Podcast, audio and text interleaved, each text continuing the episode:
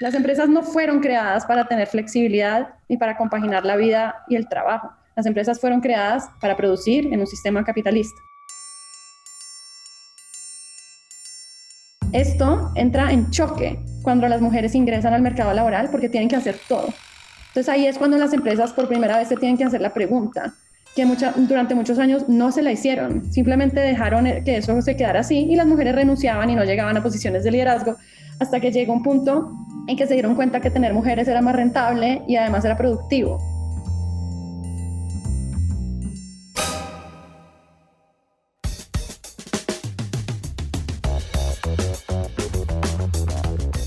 Hola a todos y bienvenidos a Innovación Bancolombia, un podcast de Bancolombia en coproducción con Emprendete, en el que nuestra misión es aterrizar la innovación y la sostenibilidad para llevarla al ADN de todos a través de historias de líderes que hayan vivido y respirado estos temas. Por eso, cada 15 días les traemos un nuevo invitado para que nos deje lecciones y aprendizajes que podamos aplicar en diferentes contextos.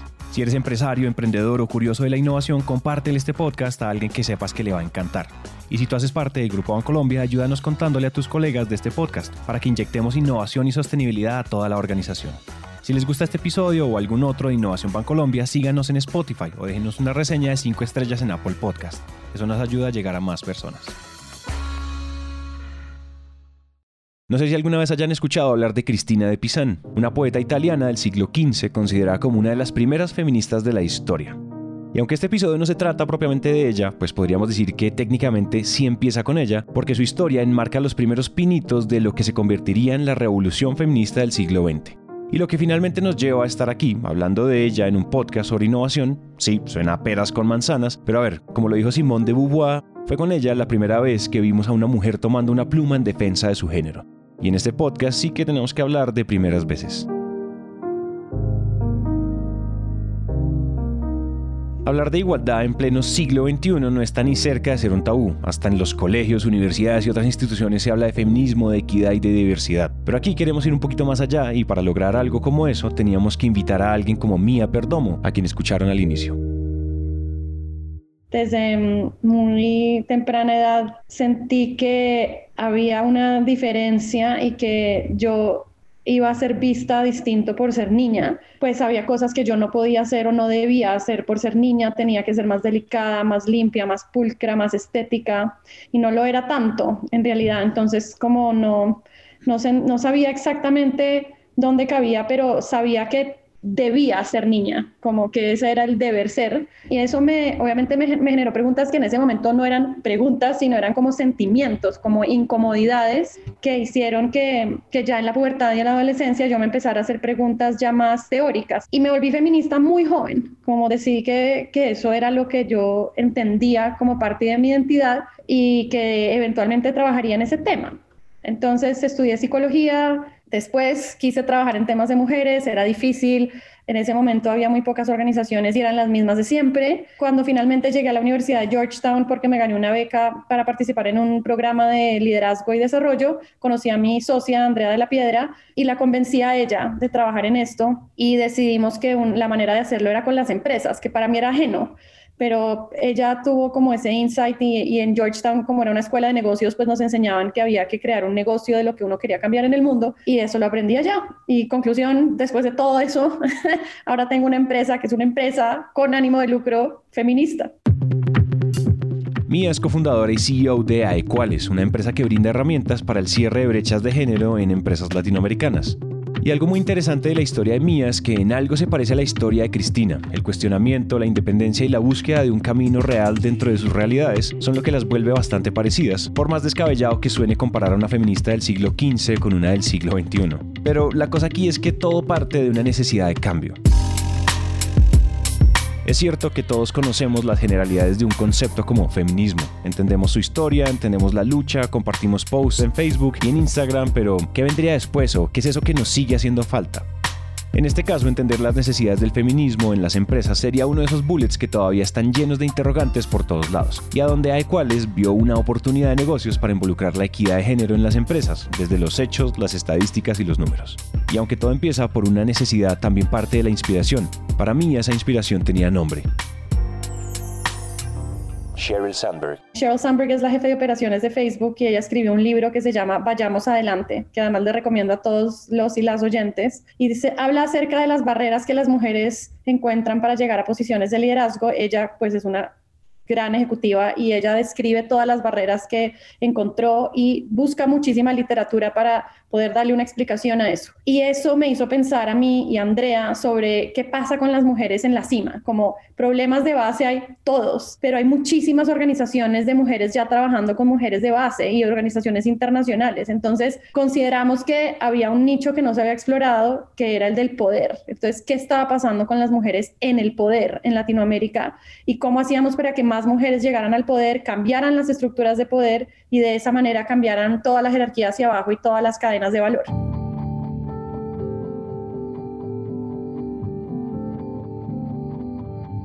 Cuando uno estudia teoría de género, uno se da cuenta que la raíz es siempre la misma. Lo que pasa es que los efectos se ven de manera diferente en todos los ámbitos de la vida, pero al final es lo mismo. La barrera más grande para que una mujer llegue a una posición de liderazgo es la falta de flexibilidad. Esto entra en choque cuando las mujeres ingresan al mercado laboral porque tienen que hacer todo. Y ahí fue donde empezaron a cambiar las circunstancias. Entonces, todo esto llega al punto en el que se proveen condiciones de flexibilidad en las empresas, empiezan a revisar las brechas salariales, se le pagaba y en lugares todavía se le paga menos a las mujeres. Había muchísimos estereotipos acerca de qué tipo de trabajos pueden hacer unas mujeres, cuáles no, porque una mujer no puede ser jefa y esas cosas de qué manera tener una jefa mujer, todo eso se llama patriarcado y eso está bien arraigado en la sociedad y en las empresas.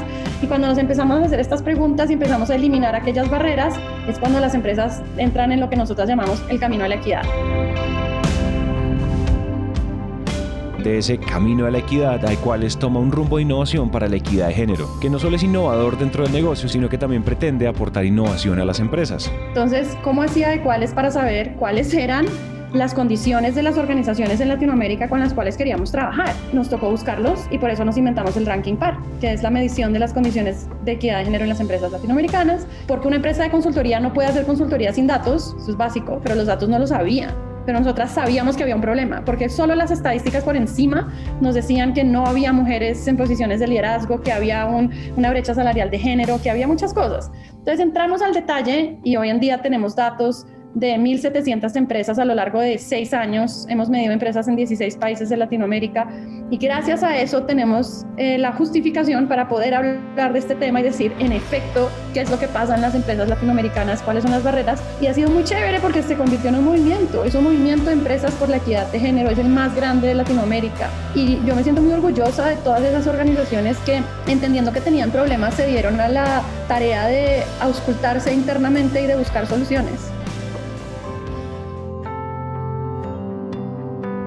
Y sí, últimamente hemos hablado tanto sobre innovación desde la cultura y desde las personas, pues a ver, teníamos que hacer evidente este ejemplo de cómo la cultura cimienta la innovación transversal, real y de alto impacto en las industrias, y una de esas muchas posibilidades, pues también es la equidad de género. Porque la equidad de género sigue buscando ese bienestar del que tanto hemos hablado y abrirle las puertas es darle paso a una cultura empresarial muy distinta, absolutamente rentable y absolutamente humana. Cuando se aportan distintas perspectivas a la solución de un problema, eso hace que más fácilmente se solucione un problema. Eso como a grandes rasgos. Entonces, si hay distintas perspectivas de la vida en una mesa, se tienen en cuenta consideraciones que antes no se habían tenido. Entonces, cuando hay otra perspectiva de la vida y las mujeres tienen una perspectiva y una experiencia completamente distinta por el hecho de ser mujeres y por las barreras que ya te he mencionado actualmente, eso hace que la innovación y la creatividad estén más presentes y se solucionen mejor, pero además que se tenga en cuenta al consumidor femenino. Y luego las empresas como nosotras empezamos a hablar de eso y muchas organizaciones replican el mensaje. El mensaje es si hay más mujeres es más rentable, pero hay cuáles, porque nosotras somos bien intensas, decidimos que teníamos que probarlo en Latinoamérica, que no era suficiente con echar el cuento. Y entonces tenemos una investigación que hicimos con el CESA en Colombia y con apoyo consultoría en Perú, donde tomamos los datos del ranking PAR de 2018 y 2019 para Colombia y Perú y nos dimos cuenta que controlando por todas las demás variables, las empresas que cumplen con todos los requisitos del ranking PAR son 25% más rentables que las empresas que no tienen prácticas de equidad de género y las empresas que tienen un 30% de mujeres en su junta directiva son 15% más rentables que las que no tienen mujeres. Entonces eso es lo que ocurre y lo que a mí me parece es que las empresas deberían empezar a medirlo para darse cuenta de ellas mismas. porque si tú no lo mides, ¿cómo te convences de algo que no ni siquiera has puesto sobre un Excel? Aunque todos aquí entendemos las necesidades actuales del feminismo y la razón de ser de la equidad de género en las empresas, no podemos quedarnos solamente con lo que conocemos, con lo que mi mamá, mi hermana, mi amiga o el post de Facebook me dijo. Para este tipo de metodologías y estudios se necesitan números, estadísticas, hechos reales de cómo se está viviendo y aplicando esa equidad en las empresas. Lo primero que tenemos que hacer es recaudar datos, porque nosotros en general no sabemos cómo estamos en equidad de género en las empresas. Entonces, recaudar datos significa saber cuántos hombres y mujeres hay en toda la jerarquía de la organización, cuál es el nivel de su movilidad, es decir, en el tiempo, cuántos hombres y mujeres han ascendido, cuántas prácticas y políticas tenemos que propenden por la equidad de género y ahí es donde te respondo también qué cosas grandes hay que hacer. Hay que tener una política de diversidad para empezar. Entonces, ese es tu primer disclaimer. Lo segundo es coger los datos que me diste y volverlos un plan de acción. Las empresas que no tienen un plan de acción no van a tener equidad de género, por más de que crean que no, pero es que mira la cantidad de mujeres que hay en esta empresa. Eso no importa, o sea, no importa en el fondo porque si no hay las prácticas y las políticas instaladas, esas mujeres se pueden ir de un día para otro. O llega la pandemia y se tienen que ir, porque no hay las prácticas para que ellas se puedan quedar y se tienen que hacer cargo de todo lo que la pandemia les obligó a hacerse cargo. Entonces, política de diversidad, plan de acción, un comité de género, así sean dos personas que estén cada Q revisando cómo vamos en género, dónde están las mujeres, qué necesitan. Entonces, hay un montón de cosas que hay que hacer, pero yo diría como empezar por medirnos, saber, entender y sacar una política y un plan de acción. Entonces, si hay una empresa o una institución cualquiera que quiere trabajar en equidad de género, tiene que darse a la tarea de investigar qué está pasando y tiene que darse a la tarea de tener indicadores y metas para hacer algo diferente, para lograr un cambio. Esto no es una cuestión de actitud, no, entonces ahora decidimos que todos somos LGBT friendly, gay friendly y, además apoyamos a las mujeres. Y entonces ya, eh, lo que me dicen a mí, las, no, eso es cultura. No, claro que es cultura, pero yo quiero verlo en números. Quiero verlo en números, en impacto, en metas, en indicadores. Entonces, para mí el mensaje es ese, como, y además quiero verlo en presupuestos. Una empresa que tiene presupuesto y no invierte en equidad de género es una empresa que no se lo está tomando en serio. Entonces, la equidad parte por entender el entorno, por observar y estudiar esas diferencias que aún existen y que son reales. En muchos lugares esa brecha de género sigue siendo enorme.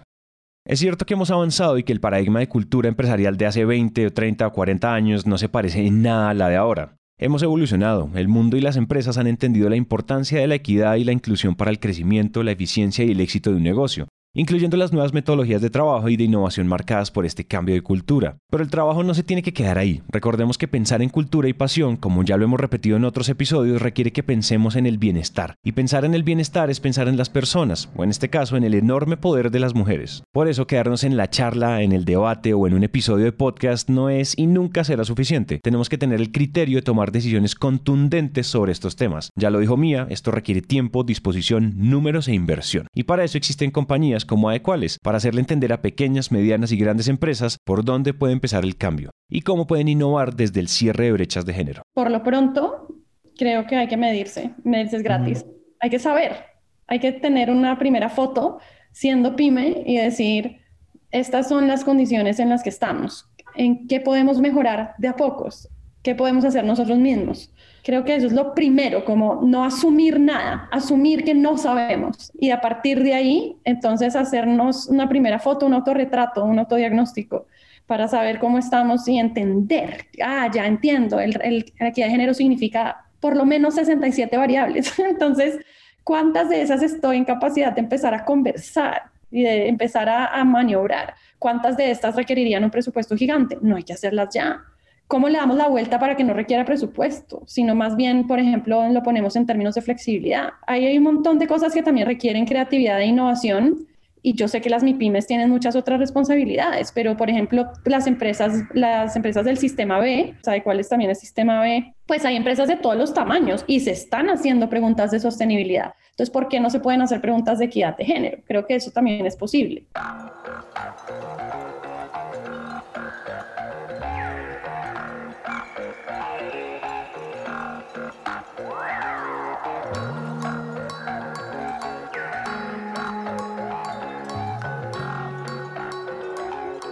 Todo esto empieza con revoluciones pequeñas, con cuestionamientos y necesidades de cambio como las de Cristina en el siglo XV. Y es que esos pensamientos y necesidades de hace 30 o 200 años ahora hacen parte de la cultura y del pensamiento colectivo que tenemos como sociedad. Y es por esto que romper con la brecha de género tiene que volverse una práctica natural, tiene que volverse parte de la cultura, de la sociedad y de las empresas. Y de ahí solo puede y debe seguir evolucionando hasta cerrar la brecha.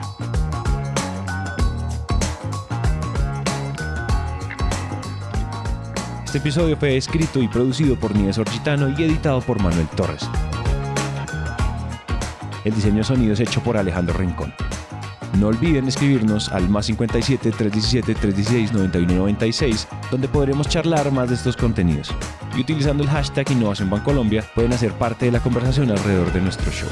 Este podcast es una coproducción entre Bancolombia y Naranja Media. Gracias por escuchar. Nos vemos en un próximo episodio.